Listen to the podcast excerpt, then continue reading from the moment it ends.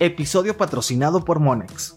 La gestión del efectivo es crucial para garantizar la liquidez y el flujo de efectivo de una empresa. Monex ofrece soluciones integrales de cash management para mejorar los procesos de la tesorería de una organización. Conoce todas las soluciones ágiles de Monex en monex.com.mx. Muy buenos días. Diciembre empezó con todo. Hablemos del salario mínimo en México. Vuelve a aumentar, pero hay dos interrogantes. También vaya fin de semana que se dio en el plano político. Mientras unos generan remolinos, otros avanzan. Finalmente, Carlos Slim, ¿qué piensa sobre las jornadas laborales? No olviden hacer clic al botón de seguir del podcast, activar la campana para que puedan recibir la alerta de un episodio nuevo cada mañana. ¿De qué estamos hablando?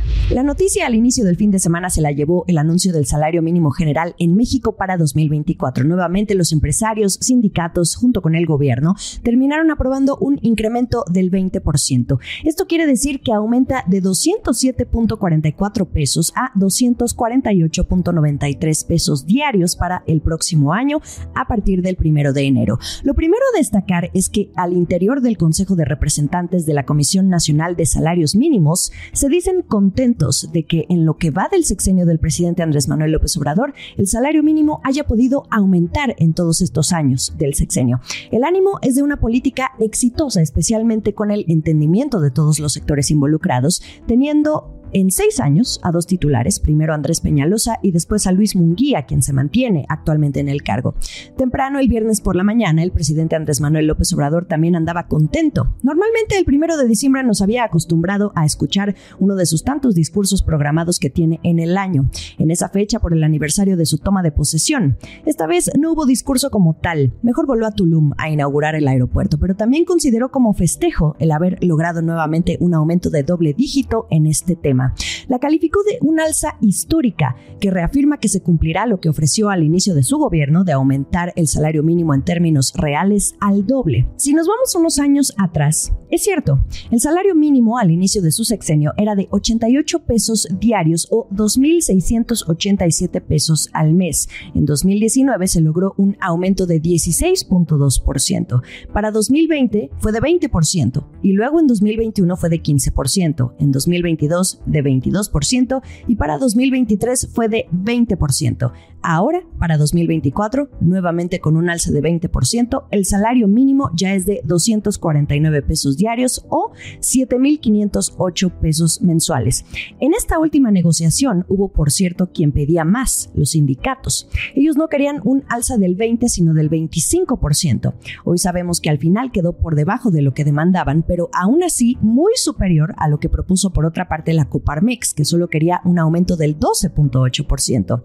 Ahora, les hablé del salario mínimo general, pero también les paso el dato de cómo queda en la zona libre de la frontera norte, que también aumentó 20%. Son 375 pesos diarios a partir del 1 de enero de 2024.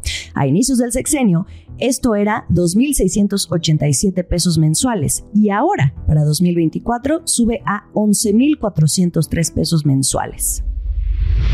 La voz.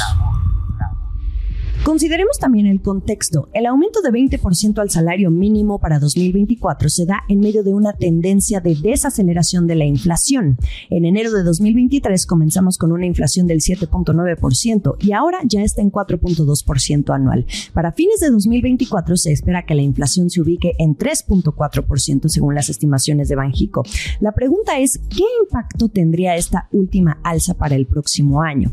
Senyacen Flores, reportera de Economía y Gobierno para el Buró de México en Bloomberg Línea pudo obtener de primera mano los comentarios de Luis Munguía, el presidente de la CONASAMI. Vamos a escuchar. Descartamos que va a ser, digamos, algo significativo, pero te falta un poco para que, o sea, ¿cómo lo hacemos? ¿no? Cada año este, nosotros eh, usamos los datos de todo ese año y vemos cuál fue el impacto que tuvo el costo laboral en los precios, porque justo es como una mejor medida, ¿no? Porque hay empresas que a lo mejor les cuesta mucho, ¿no? O sea, a lo mejor tú nada más pones todo el salario mínimo, pues no, no puedes saber cuál es el impacto, porque hay unos que les va a costar más, otros menos.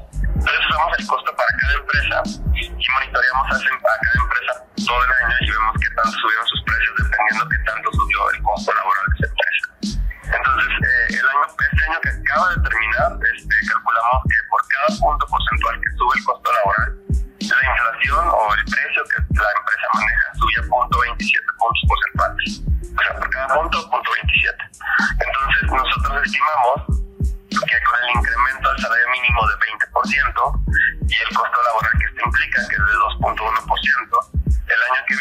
la inflación, o sea, la contribución que va a tener el salario mínimo a la inflación va a ser de 0.5.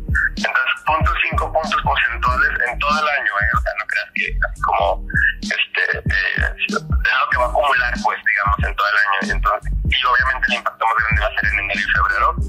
Y entonces, y, y va a ser todo, pues, entonces, si la inflación del año que viene, por ejemplo, pues es, no sé, 4, eh, digamos que es 4, pues de esos 4, este, eh, 0.5 pudieran haber venido al Solo un aumento del 0.5% causaría el aumento del salario mínimo en la inflación y a lo largo del año, es decir, posiblemente a inicios de 2024, primer trimestre, cuando típicamente puede haber más presión, pero disipándose en lo que resta del año. Otro apunte que hace Luis Munguía tiene que ver con que ahora el salario mínimo general beneficiará a 8.9 millones de trabajadores del IMSS, un número mucho mayor a lo que se estimó para 2023, que era de alrededor de 6.4 millones. Es una mejora conforme ha ido aumentando, de tal forma que para 2024 el 40% de los trabajadores del IMSS estarán ganando el salario mínimo. Pero queda en el aire otra cuestión. ¿Hasta cuánto más se va a poder seguir con aumentos de doble dígito? Viene un año electoral que traerá un cambio de gobierno. No sabemos todavía cómo llevarán este tema. En la opinión de Luis Munguía, seguir viendo aumentos del 20% será cada vez más difícil, por lo que pronto se tendría que ver un nivel óptimo. La parte técnica que nosotros creemos es que el salario mínimo tiene un poquito de espacio para crecer un poquito más, porque pues todavía también existe otro objetivo, ¿no? Que era que alcanzáramos dos veces la línea del bienestar y actualmente con este último incremento nos quedamos en 1.73, o sea, de salto Y, ese, y esa propuesta en, los, en el tiempo y con muchas conversaciones que yo tuve con el sector empresarial logré convencerlos de que es una buena, digamos, un buen piso para el salario mínimo. Y entonces el Consejo Empresarial y los empresarios creen que quieran seguir con este como objetivo, por lo menos en, para cumplirlo hasta 2026. Pero, pues, no sé si se vaya a lograr, porque te digo, también depende mucho del gobierno que entre, pero el sector empresarial busca eso, ¿no? Es como algo que ellos creen que es una buena propuesta, que el salario mínimo sea dos veces la línea bienestar en el año 2026. Y eso implica que el salario mínimo en términos reales tendría que crecer como aproximadamente, no puede cambiar también, pero más o menos como 7% cada año. Entonces, quién sabe si se vaya a lograr.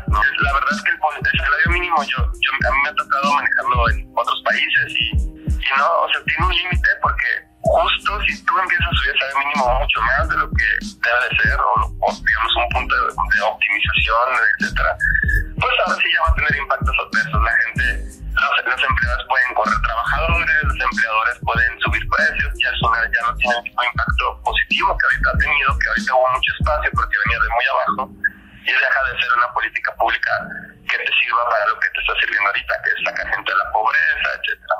Entonces sí hay un límite, creamos nosotros que pues ya casi llegamos a ese límite, entonces yo, mi, perspectiva o mi, yo creo que el salario mínimo va a poder subir unos, unos dos, tres años más y después de ahí se van a mantener, digamos, como que el trabajo de la futura Conasami va a ser que no caiga nunca el poder adquisitivo de los trabajadores. Sorbo electoral. Sorbo electoral. Mientras en Nuevo León, la trifulca de las últimas 72 horas provocó que en el Palacio de Gobierno hubiera por un momento hasta tres gobernadores y que finalmente terminó en la decisión de Samuel García de desistir de su aspiración presidencial y mantenerse como gobernador, algo que aún tampoco queda del todo claro.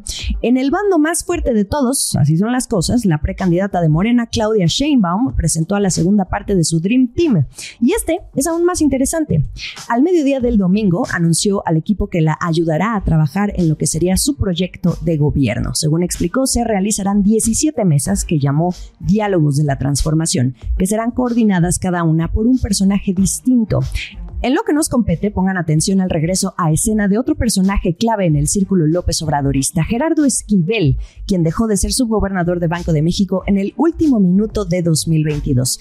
Al no ser ratificado para otro periodo en el Banco Central, recordemos que Esquivel intentó contender sin éxito y poco apoyo para dirigir el Banco Interamericano de Desarrollo, el BID. Aunque muy cercano por años a AMLO, el presidente también terminó por calificarlo alguna vez de ultra tecnócrata, después de que explicara no desde su visión, sino desde lo que dice la ley sobre por qué el gobierno no podría contar con los derechos especiales de giro para pagar la deuda. En fin, así como hace unos días hablábamos del regreso de Tatiana Cloutier, que hasta se quedó sin abrazo del presidente cuando se despidió de la Secretaría de Economía en una conferencia matutina, hoy estos personajes vuelven a escena, pero con el equipo que está armando Sheinbaum. Cloutier sabemos que nada más para coordinar a los voceros, pero Esquivel estará a cargo de la parte económica. En este último año ha despachado desde el Colegio de México como maestro e investigador, aunque siempre muy activo, compartiendo sus puntos de vista desde sus redes sociales de cualquier forma. Últimamente ha referido en foros públicos que los programas sociales del actual gobierno han ayudado a reducir la pobreza laboral. Este es un tema que suele abordar también en sus columnas de opinión. Además, sobre la desigualdad y ha sido defensor de que el lema de primero los pobres no falló. En materia económica, es de los que considera que la ausencia de inversión privada y pública limita el avance mientras no se envíe un mensaje de certidumbre. Gerardo Esquivel es un perfil realista que cuando es necesario ha salido a poner claras las reglas del juego, aunque en ocasiones eso no le haya gustado a su amigo el presidente López Obrador. De entrada, en la parte económica, en el equipo de Sheinbaum se mira un porcentaje un poco mayor en términos de experiencia que solo lealtad. Cripto. Bitcoin en la tarde del domingo o en las primeras horas de Asia alcanzó los 40 mil dólares por primera vez desde mayo de 2022, lo que significa que extendió su repunte, que ya es de 142% en lo que va del año. Y ya saben por qué. Son las expectativas por los recortes a las tasas de interés y los ETF de esta criptomoneda, que se espera según Bloomberg Intelligence, sean aprobados en enero de 2024. La última vez que Bitcoin alcanzó los 40 mil dólares fue antes del colapso de la stablecoin Terra USD, que contribuyó a la caída de los activos digitales y a una cadena de desplomes en el sector de las criptomonedas. Sin embargo, tomemos en cuenta que de cualquier manera Bitcoin sigue muy, muy lejos de al menos alcanzar o incluso superar su máximo histórico de 2021 que fue de casi 69 mil dólares. Vamos a ver si en un mes el precio se pone en modo turbo. El último sorbo. Carlos Slim también tiene algo que decir en temas laborales. El hombre más rico del país dice que no respalda la reducción de la jornada laboral de 48 a 40 horas semanales, una propuesta de reforma que podría discutirse en el Pleno de la Cámara de Diputados en los próximos días. Slim dijo que para él es mejor que las personas trabajen 48 horas semanales y ganen más salario a que trabajen 40 horas a la semana y ganen menos ingreso. Así lo dijo cuando fue interceptado por la prensa en las instalaciones del Aeropuerto Internacional de Tulum, en Quintana Roo, a la que asistió como invitado del presidente López Obrador. Según sus breves declaraciones que fueron captadas en un video del reportero Carlos Montesinos para el medio nacional Reporte Índigo, él dijo ¿Qué es mejor? ¿Ganar mucho más y vivir mejor o trabajar menos y ganar menos? Yo creo que es mejor trabajar más y ganar más. Eso es lo que dijo Carlos Slim. ¿Ustedes qué opinan?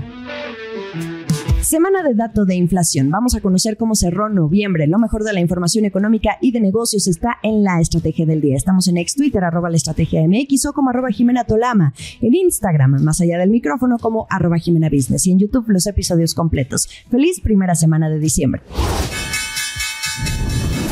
Esta fue la estrategia del día, escrito y narrado por Jimena Tolama, producido por Arturo Luna y Daniel Hernández. Que tengas un día muy productivo.